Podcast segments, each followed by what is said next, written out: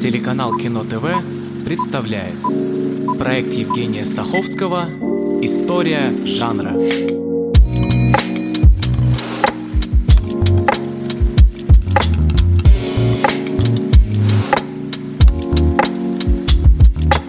Фильме о боевых искусствах, в которых на первый взгляд многое происходит из спорта, на самом деле под жанр боевика.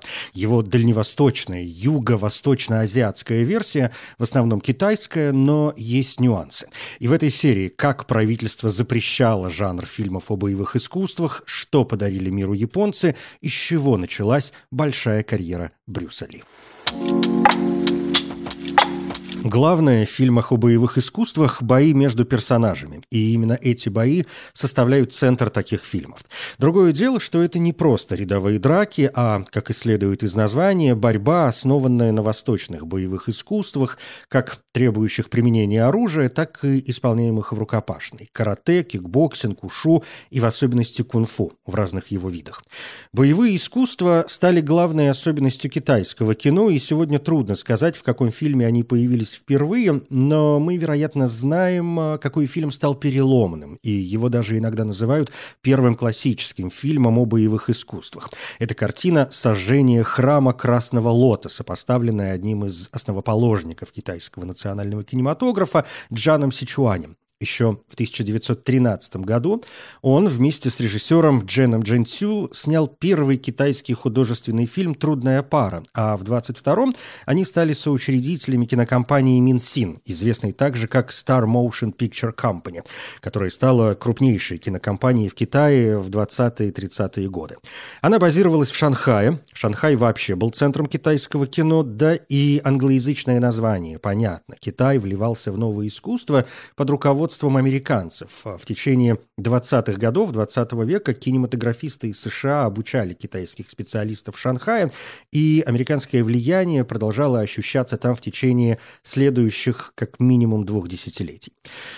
«Сожжение храма Красного Лотоса» – это экранизация романа Сян Кайрана «Повесть о необыкновенном фехтовальщике». Сян Кайран знает, о чем пишет. Он сам владел боевыми искусствами, владел мечом, принимал участие в организации школ. Что до сюжета, то он прост. Странствующий воин случайно находит заброшенный храм, где полно монахов секты Красного Лотоса, а в подземелье заточен императорский чиновник. Надо всех одолеть, и заканчивается все, собственно, сожжением храма. Этот фильм вызвал настоящее помешательство. Он был настолько успешным, что в следующие три года появилось то ли 17, то ли 18 продолжений, уже не имеющих отношения к книге Сян Кайрана. Начиная со второго эпизода, авторы создавали оригинальные сценарии, используя выживших персонажей предыдущего фильма. И так как это в общем, кино просто многосерийное, то это один из самых длинных фильмов в истории мирового кинематографа, порядка 27 часов. Правда, весь сериал утерян, вероятно, во время бомбардировок Шанхая японскими войсками в 30-е годы. Осталось лишь несколько кадров, и, может быть, говорят, фрагменты первого эпизода хранятся в Пекине. Что до помешательства, то правительство в итоге в 1931 году запретило вообще весь жанр в материковом Китае, опасаясь его растущего влияния. Дети сбегут из дома, отправятся в горы, в монастыри и начнут там изучать то, что изучать, может быть, не очень нужно. К чему все эти феодальные штучки? К чему все это стремление к справедливости? Идущая вразрез с официальной линией. Но кое-где фильмы еще можно было посмотреть. Например, в Гонконге в 1938 году Джан Сичуань выпустил шесть оригинальных эпизодов. Ну и вообще, эта история про «Красный лотос» не раз повторялась и в 60-е, и в 80-е, и в 90-е.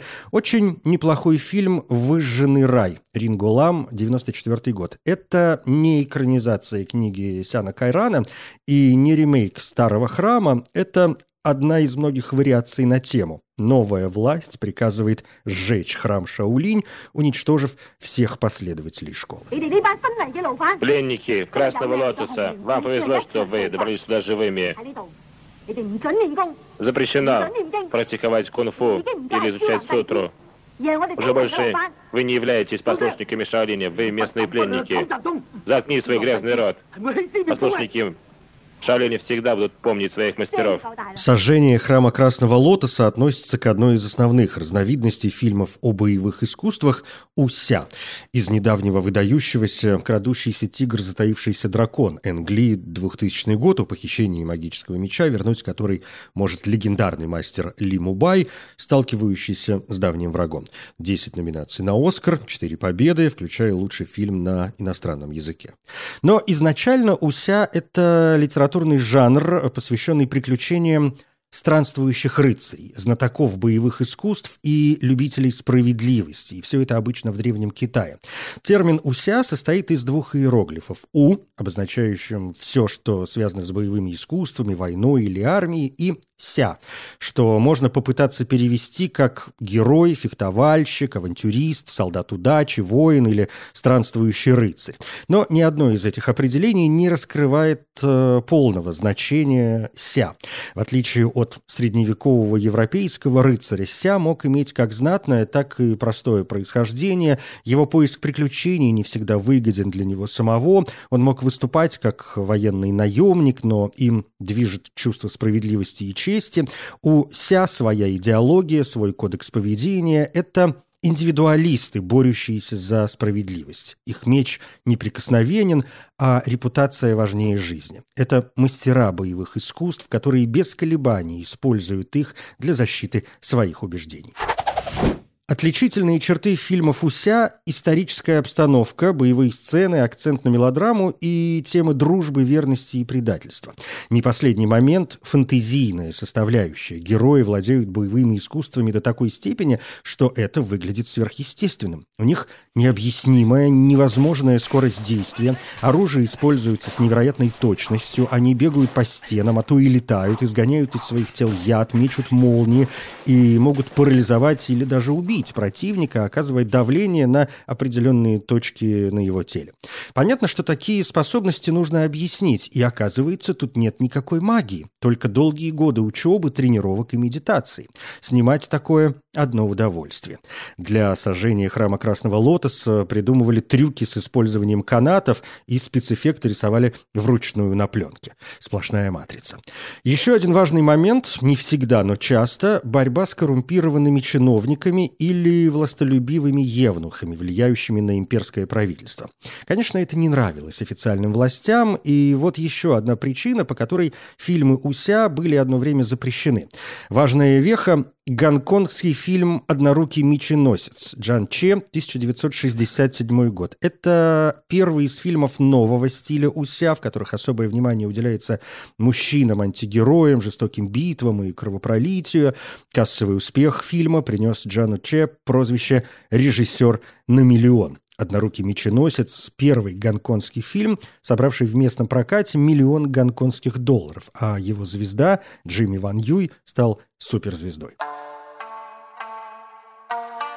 На школу «Золотой меч» нападают бандиты – Слуга Фанчан жертвует собой жизнью, чтобы защитить своего хозяина, и тот в благодарность принимает в ученики сына умирающего Фанчана, Фангана. Но его презирают однокурсники-снобы, Фанган покидает школу, но сталкивается с другими учениками, избалованной дочерью своего учителя. В драке она отрубает ему руку, но в итоге Фанган получает руководство по кунг-фу и с его помощью осваивает новый стиль фехтования одной рукой, что делает его сильнее, чем раньше. В 1960 1969 году Джан Чей снял сиквел «Возвращение однорукого меченосца». Через два года появился третий фильм «Новый однорукий меченосец». Что это значит? Отвечайте, друг Лэй. Твои навыки потрясли мир боевых искусств. Я не ожидал, что ты окажешься грабителем и пойдешь так низко. Если тебя ограбили и хочешь, чтобы я тебе помог, Обещаю, я верну тебе то, что ты потерял. Популярность этих фильмов привела к тому, что появилось множество имитаций, и Джимми Ван несколько раз играл похожих одноруких персонажей, в том числе и в японских картинах. Впрочем, Японии было что показать и самой по себе. Режиссерский дебют Акиры Курасавы. Картина «Сугата Сансиро», которую на русский переводили и как «Гений дзюдо», и как «Легенда о великом мастере дзюдо», и как «Сага о дзюдо», и бог знает как еще. Я предпочитаю просто «Сугата Сансиро». И это просто имя. Имя деревенского парня, который приезжает в город, чтобы изучить джиу-джитсу. Это общее название для японских боевых искусств.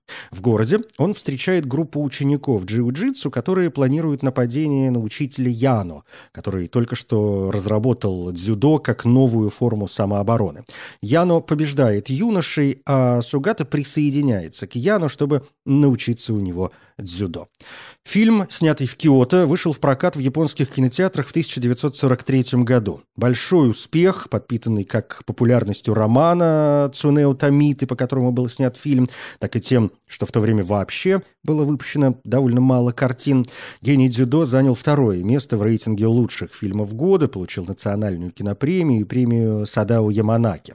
Это японский режиссер немого кино, чье влияние на развитие кинематографа Японии трудно переоценить. К сожалению, до наших дней дошли только три его картины, но его идеи в дальнейшем развивали Кензи Мидзагути, Ясудзира Отзу, Сейдзюн Судзуки и, конечно, Курасава который на волне успеха «Гения дзюдо» в 1945 году представил «Гения дзюдо 2», и некоторые полагают, что это вообще самый ранний известный сиквел фильма, название которого представляет собой просто оригинальное название, за которым следует число. Что до оригинального первого гения, то при переиздании несколько сцен, всего около 17 минут, были вырезаны. Причины разные. Многие кинотеатры во время Второй мировой были разрушены, и правительство приняло правила, сокращающие продолжительность фильмов, чтобы можно было показать как можно больше картин. Плюс Курасава столкнулся с цензурой. Романтические сцены называли слишком британо-американскими, да и вообще в фильме Речь об обновлении. Древнее боевое искусство заменяется новым, а это как-то не укладывается в традиционные ценности. Пришлось выкручиваться и говорить, что это картина о духовности боевых искусств, о ценности японского образования, несущего дисциплину, доверие к иерархии и веру в человеческий дух. Другие фрагменты, например, о необходимости сохранять слепое послушание учителю, были вырезаны цензурой союзных оккупационных войск после окончания Второй мировой. Считалось, что именно сохранение идей феодальной Японии и сделало возможным агрессивный милитаризм, приведший к войне.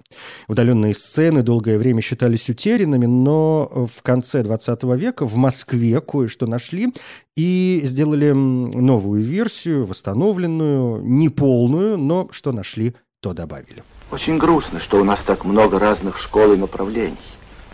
Это никому не нужно. Я думаю, отобрав все лучшее, чего они достигли, нам следует создать единую школу мужества чтобы эта школа растила людей не только сильных, но и благородных. А интересы карьеры, интересы наживы или политики не имеют ровно никакого отношения к нашему высокому призванию. Один из самых популярных персонажей японских боевых искусств – Затоичи правильнее «затоите». Он э, появляется в большом количестве фильмов и телесериалов, действия которых происходят в конце периода Эдо, то есть где-то в 30-е, 40-е годы 19 века. Персонаж был создан писателем Каном Симадзавой. Затоичи – слепой массажист, костоправ и мастер фехтования, бывший якудза, который теперь в зрелом возрасте путешествует по Японии и помогает беззащитным людям, пытаясь искупить свое прошлое. Первоначально второстепенный персонаж Затоичи Ильич в итоге перешел в разряд главного, и в период с 1962 по 1989 год было снято 26 фильмов, которые можно отнести к фильмам поджанра тямбара, посвященных самураям и битвам на мечах. Такой некий аналог американских вестернов или европейских фильмов «Меча и шпаги», но по совести это поджанр дидайгеки или японской исторической драмы. Про Затоичи в 70-е сняли целый сериал на 100 эпизодов, а в главной роли Синтаро Кацу, игравший слепого массажиста в серии из 25 фильмов, вышедших до сериала, и в 26-м и последнем фильме 89 -го года. Новая адаптация появилась в 2003 году. Затуичи Такиси Китану, в главной роли сам мастер. Фильм получил «Серебряного льва» за лучшую режиссуру на Венецианском кинофестивале. Ты не в состоянии увидеть и невинное дитя-слепец. С мечом ты отважный воин, а без него обычный старик. Ah! Среди прочего, Япония подарила миру культуру ниндзя. Это наемники или тайные агенты в период феодализма. Ниндзя были обучены специальным формам ведения войны. Конкретные убийства, шпионаж, саботаж, разведка, партизанская война. Цель – дестабилизация вражеской армии, получение ценной информации или достижение важного преимущества, которое могло стать решающим на поле боя. Ниндзя использовали различные оружие и артефакты и были экспертами в приготовлении ядов, зелий, взрывчатых веществ. Точно так же их обучали искусству маскировки, легкие костюмы, бесшумные передвижения. Немногие военные организации были также широко распространены и в то же время так неправильно поняты, как ниндзя, и большая часть их истории основана на мифах и преувеличениях. Исторически это затрудняет изучение и понимание ниндзя, но для кино самое то. Первые фильмы о загадочных ниндзя появились еще в эпоху немого кино, но взрыв популярности случился в 60-е, и с тех пор в Японии появилось большое количество фильмов от исторических драм, в основном черно-белых, до фэнтези. Довольно много и не японских работ, причем не только исторических или фантастических, но и комедийных, и пародийных. Из приличного я бы отметил эм, «Живешь только дважды», пятый фильм о Джеймсе Бонде и первый снятый Льюисом Гилбертом. Плюс это первый фильм о Бонде, в котором большая часть сюжета Яна Флеминга отброшена, и использованы только несколько персонажей и мест в качестве фона для совершенно новой истории. В фильме Бонд отправляется в Японию после того, как американские и советские космические корабли таинственным образом исчезают на орбите, и каждая страна обвиняет другую. Все это в разгар холодной войны. Черепашки-ниндзя выросли из э, комикса через мультфильмы э, до нескольких фильмов. Первый вышел в 1990 году и был весьма успешен. В 80-е появляются хиты советских видеосалонов э, «Входит ниндзя», «Месть ниндзя», «Ниндзя 3», «Дух ниндзя» и «Американский ниндзя». Из комедий Три ниндзя и, конечно, ниндзя из Беверли-Хиллз. Звездная роль Криса Фарли. Он играет парня, которого в младенчестве нашли ниндзя и воспитали его как следует. А он тучный, неуклюжий, в общем, полное противоречие мифам. Может, я и не лучший ниндзя. Может, я и не один во Вселенной. Но я скажу вот что. Никто не тронет моего брата. Один из первых голливудских фильмов, в которых используются боевые искусства «Плохой день в Блэк-Роке» Джон Стёрджес, 1955 год. Джон Макриди, роль Спенсера Трейси, выходит из поезда на станции крошечного городка Блэк-Рок на западе США. Его неожиданное появление сразу привлекает внимание подозрительных местных жителей, и их подозрительность усиливается, когда Макриди объясняет, что ищет японского фермера по имени Камоко. Напряжение все возрастает, и становится понятно, что горожане скрывают какую-то тайну. «Плохой день в Блэк-Роке» — очень важная работа, затрагивающая тему предубеждений против американцев японского происхождения. На дворе 1945 год, только что кончилась война, и вопросы американо-японских взаимоотношений не на каком-то политическом уровне, а взаимоотношений простых людей, вопросы морали, стыда, трусости, несправедливости, равнодушия перед лицом преступления – это крайне значимые вопросы. Три номинации на «Оскар». Спенсер Трейси получил приз за лучшую мужскую роль на Канском кинофестивале. Вам нужно было в Блэк-Роке сойти? Да. Наверное, какая-то ошибка произошла. Меня зовут Гастингс, я здесь телеграфист. Никто не сообщал мне, что поезд остановится. Не сообщал? Не сообщал. Я ведь уже сказал вам. А они обязаны сообщать. Хотелось бы узнать, почему они не сообщили. Наверное, решили, что это не важно. Не важно. Да ведь здесь уже четыре года поезд не останавливался. Вас здесь должны встретить. Вы приехали навестить кого-нибудь? Зачем вы приехали? Мне надо поехать в Долби Флет. Здесь есть такси? Долби Флет? Да.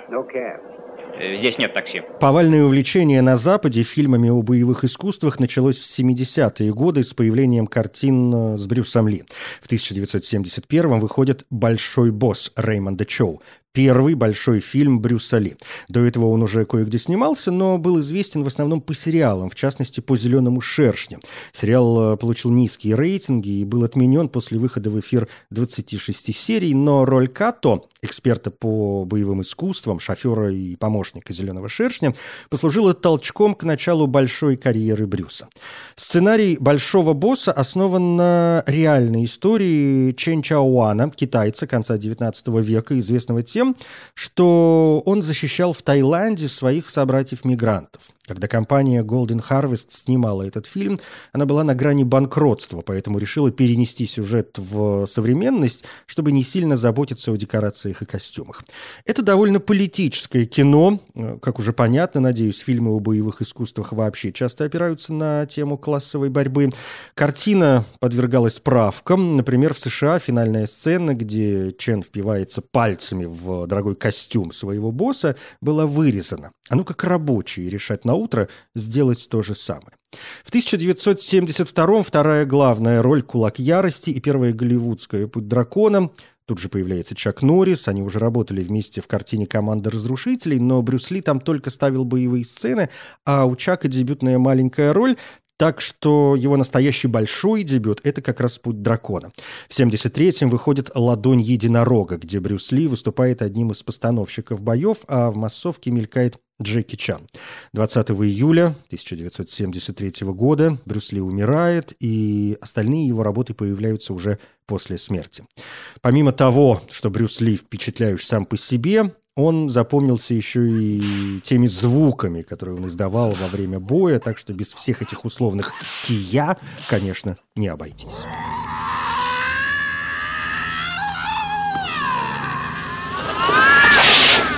Воспоминания о Брюсе Ли позволяет сделать еще один поворот к фильмам, где показаны не столько сами боевые искусства в активном действии, сколько процесс обучения. Брюс Ли всю свою недолгую жизнь учился, всю жизнь тренировался, в том числе у мастера разновидности кунг-фу Винчун Ипмана, изображенного во многих фильмах, э, в том числе посвященных Брюсу Ли.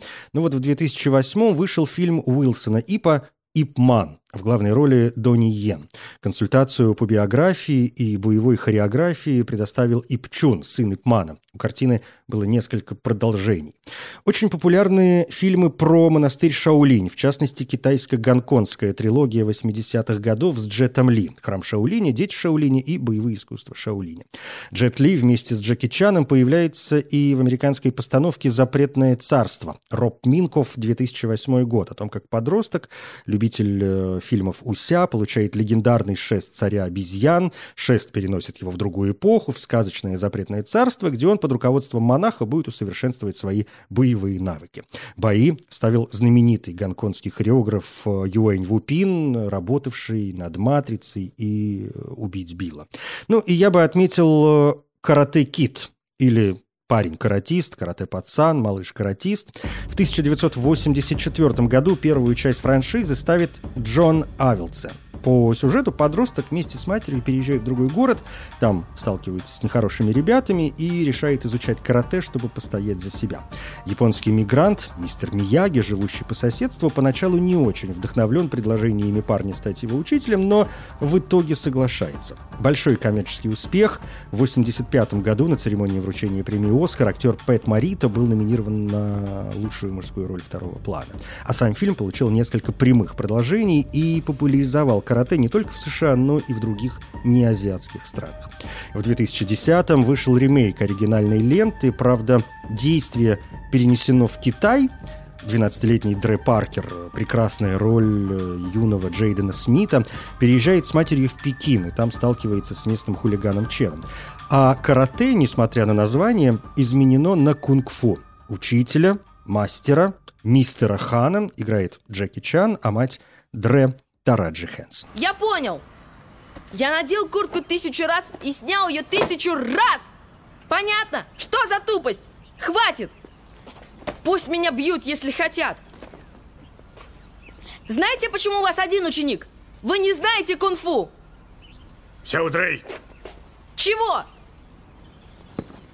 Сюда. Свой «Карате-кит» есть и в России. Не то, чтобы тут снимали много фильмов о восточных единоборствах, но в 90-е была не одна попытка, и, наверное, по сию пору самая известная работа «Фанат» Владимир Феоктистов, и это еще 89-й год, и картину запросто можно назвать «Карате-малыш». «Малыш» — это прозвище главного героя, который начинает заниматься карате еще в юности, а затем попадает в мир подпольных боев. Потом были «Человек в зеленом кимоно», об обладателе черного пояса по карате, который хочет открыть школу, но ему мешают бандиты, «Мастер Востока», где герою предстоит отомстить за брата, «Монах» о противостоянии в Москве после распада СССР школ джиу-джитсу и ушу. Ну, в общем, сплошной криминал. В следующей серии о боевике. Раз уж фильмы о восточных единоборствах в основном под жанр боевика, то дорожка выглядит самый что ни на есть прямой. Я Евгений Стаховский. Спасибо.